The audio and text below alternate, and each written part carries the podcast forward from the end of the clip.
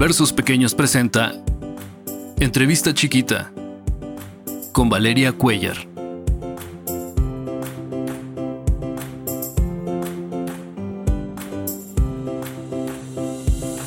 Hola, ¿qué tal? Bienvenidos a un episodio más de Versos Pequeños. Yo soy Valeria Cuellar, como escucharon en el intro, hoy es día de entrevista chiquita. Hoy damos inicio a esta nueva sección de formato de entrevista, de la cual estoy muy emocionada porque nuestros invitados la verdad son bien chidos.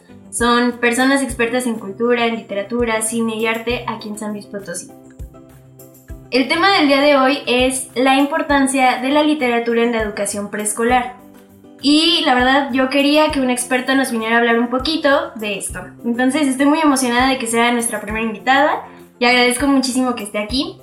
Recordemos que, que la lectura es una actividad que se requiere y es importante en las etapas de la infancia. Entonces, con nosotros está Isaura Landeros, licenciada en Educación Preescolar, autora de la tesis El rol de la madre en la literatura infantil. Publicó el libro colectivo Sanar los días por el Instituto Potosino de Bellas Artes y crea estrategias en educación para niños con TEA por el Centro Autismo Teletón. Se desempeñó también como coordinadora en el Club de Lectura para Niños y Adultos, patrocinado y distribuido por Huella México y Librería Española.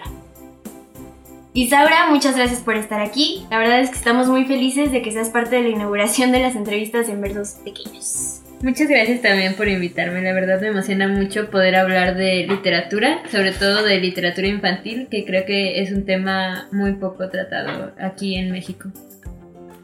Sí, así es. La verdad es que yo, yo había pensado mucho en este tema debido a que eh, pues es muy importante. O sea, es muy importante, siento yo, creo yo, yo no soy, yo no soy experta, pero siento que es muy importante hacerlo desde que están pequeños, ¿no? Y creo que es algo que es importante en su desarrollo después como persona en la sociedad. Entonces, pues bueno, sin más vamos a comenzar.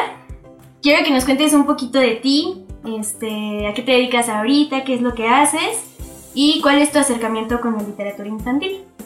Bueno, pues mi acercamiento, más que nada, soy maestra, como tú mencionabas, de educación preescolar, pero vino mucho antes, desde que estaba niña, pues mi mamá le gusta mucho leer, así que ella fue la que me acercó a la literatura con las fábulas de Sopo, que la verdad son, es literatura que atesoro mucho, porque me enseñaron cómo era una fábula, qué venía después de una fábula y cómo se mueve esto, ¿no?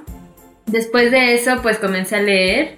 Eh, seguido fue Platero y yo. Era un libro de mi mamá, así que también lo empecé a leer. Y después de eso, pues ya era como literatura que veía y me gustaba y todas esas cosas. Ya cuando estuve en la, en la licenciatura, pues tuve un acercamiento mayor porque tuve una, bueno, llevamos una clase de literatura infantil.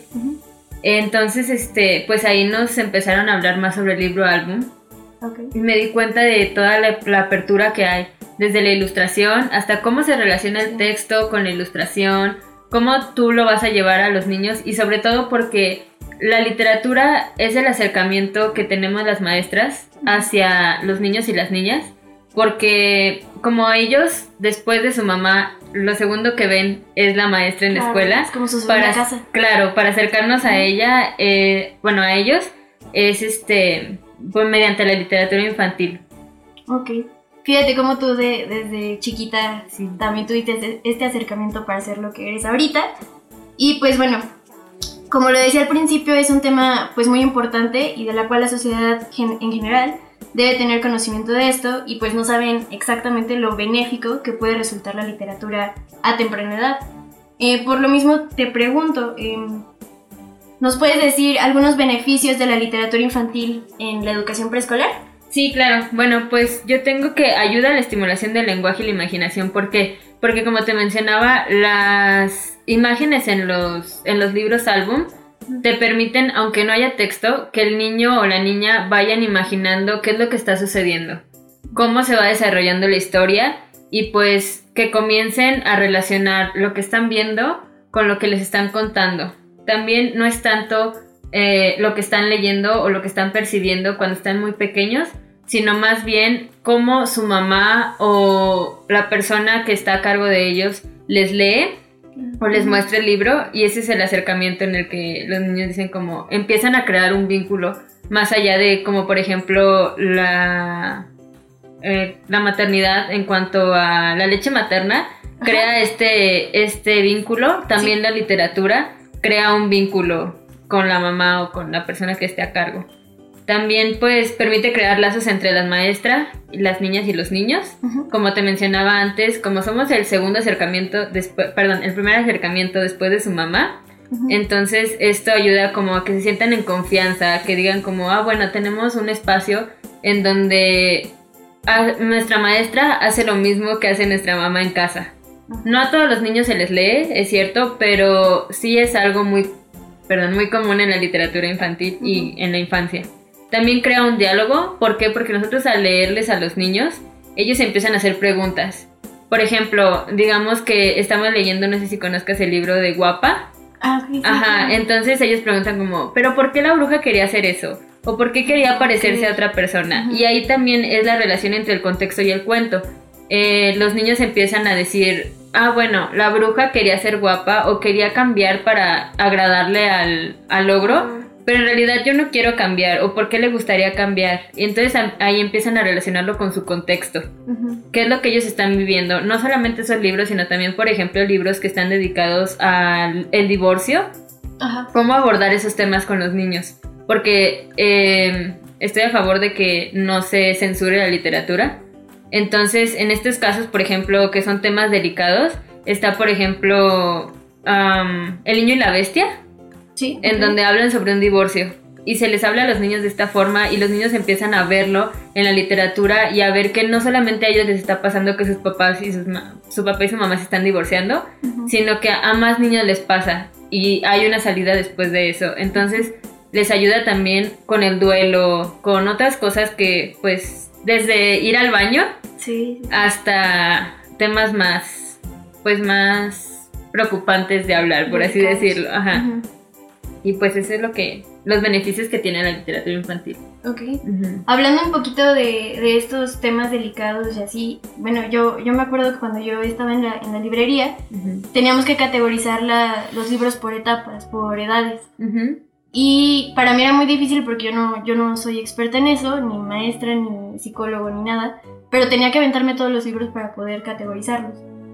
Eh, sin embargo, a veces sí llegaban las personas y me decían así como de, oye, ¿me puedes recomendar un libro para un niño de cuatro años? Y yo decía, ay, sí, pero a lo mejor y no es lo, que, lo que necesita y yo nada más lo estoy recomendando o así, ¿no? tú, tú como experto, yo te quería también preguntar a ti, ¿cuál es la mejor etapa para empezar a leer? ¿Cómo, bueno, cuáles son tus eh, categorizaciones que tienes para... Porque está la etapa de 0 a 4, sí. pero realmente, no sé, es muy diverso a veces. La gente no está muy eh, si no tiene el conocimiento de, esto. Y pues porque, porque, este, porque es la mejor etapa para empezar a leer y qué es lo que tú recomendarías leer en esta etapa. Bueno, yo creo que la mejor etapa para comenzar a leer es ahora.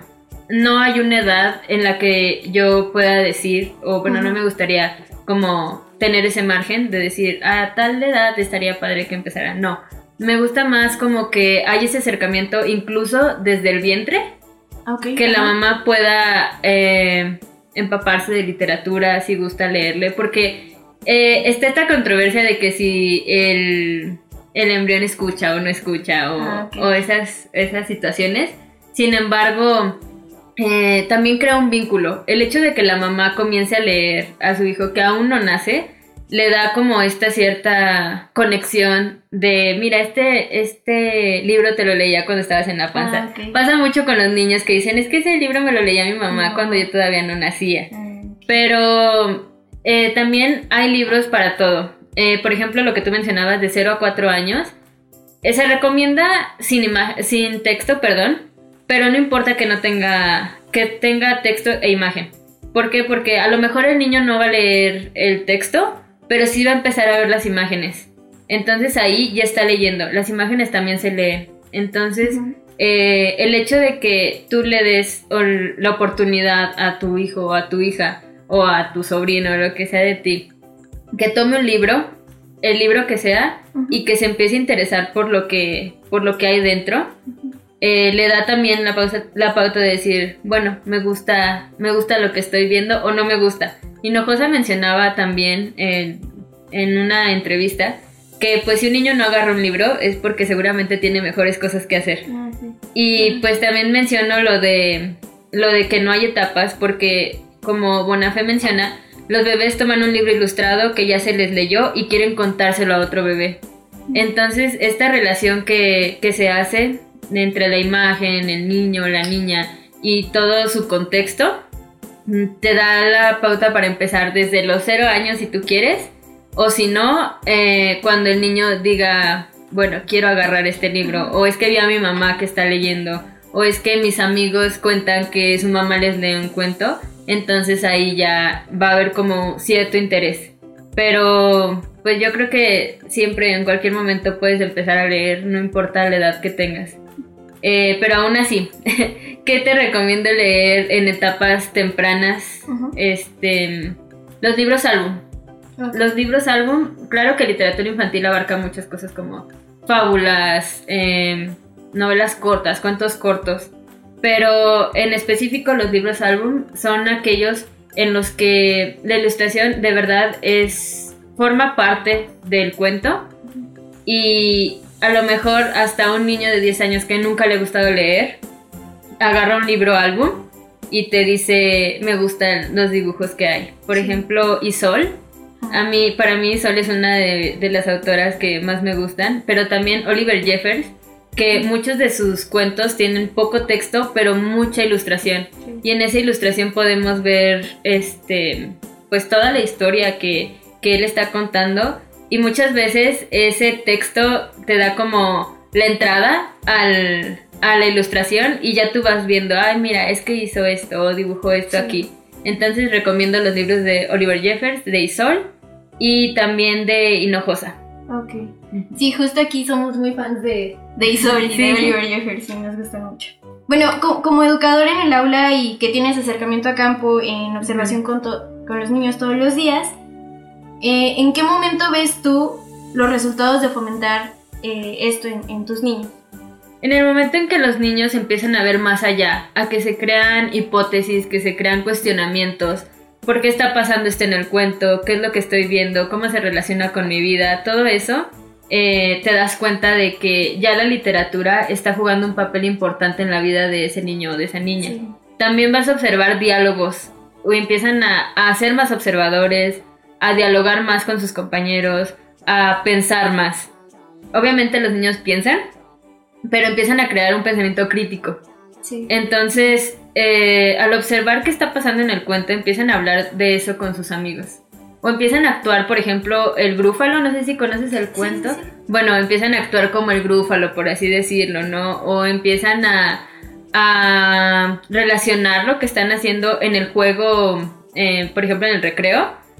Que, no sé, ella quiere uno ser la bruja o ella quiere ser este, algún personaje que le leíste porque impactó en la en pues en el juego del niño.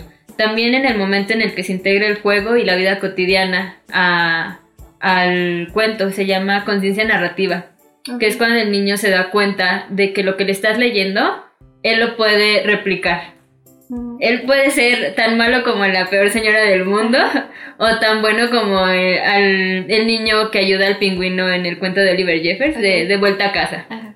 Entonces, este, también por ejemplo en ese cuento el niño se va a preguntar como, ¿de verdad me puedo traer un pingüino? ¿O de verdad me puedo encontrar un pingüino cerca de aquí? Y luego empiezan a decir, empieza la lógica, bueno, ¿dónde viven los pingüinos? Entonces no me lo puedo traer, pero puedo tener un peluche. Entonces ahí lo empiezan a relacionar también Sí. y empiezan a hacer ese pensamiento crítico y a razonar las cosas que están leyendo y que están viendo.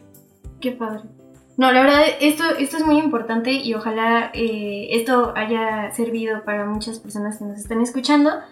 Este, creo que también es importante el saber cómo educar, cómo, eh, pues sí, fomentar la lectura desde otro ámbito que no sea exactamente forzar. Entonces, eso es muy importante. Em, ya para terminar y, y por conmemoración al Día de la Mujer y porque este mes en Versos Pequeños estamos homenajeando esto, eh, esto se lo vamos a preguntar a, a todos, a todos nuestros invitados. ¿Cuál es tu recomendación de autoras infantiles? Bueno, pues me gustan mucho, muchas autoras, pero te recomiendo cuatro en específico. La primera es Eva Eland, ¿Ok? que trata sobre emociones en sus cuentos. Se conoce mucho también el monstruo de colores, Sí, sí. pero estos cuentos hablan de emociones en específico. Cada cuento habla de una emoción. También Bea Taboada, con su libro A veces mamá tiene truenos en la cabeza, que también nos habla de los cambios de humor, pero ahí ya integra a una figura materna en donde la niña empieza a darse cuenta de que no nada más ella tiene emociones, sino también su mamá. También es una persona más allá. Este, Isol, que era lo que yo les contaba, me, me fascina Isol, su ilustración, sus cuentos, todo lo de ella me gusta mucho. Y Raquel Cane, con el libro del miedo, que también habla sobre emociones.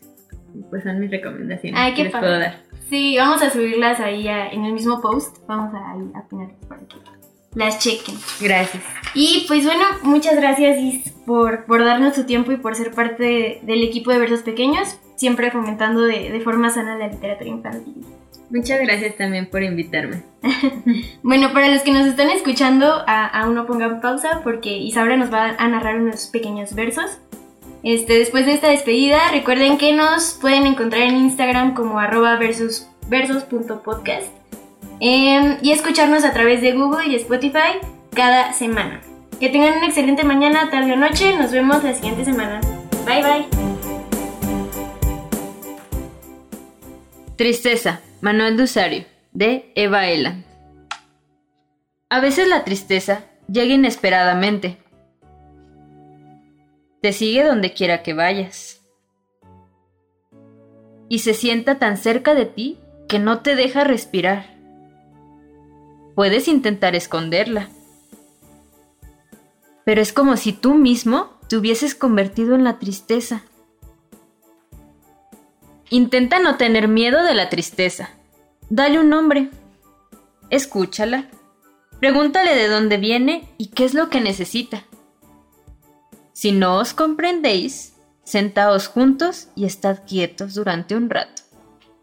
Encontrad algo de lo que ambos podáis disfrutar, como dibujar, escuchar música o tomar chocolate caliente. A la tristeza no le gusta estar siempre en el interior. Trata de dejarla salir. Da un paseo entre los árboles y cuanto más largo, mejor. Quizá lo único que necesita saber es que es bienvenida. Y dormir junto a un amigo. Cuando te levantes, no te preocupes si se ha ido. Comenzará un nuevo día para ambos. Y colorín colorado, este cuento se ha acabado.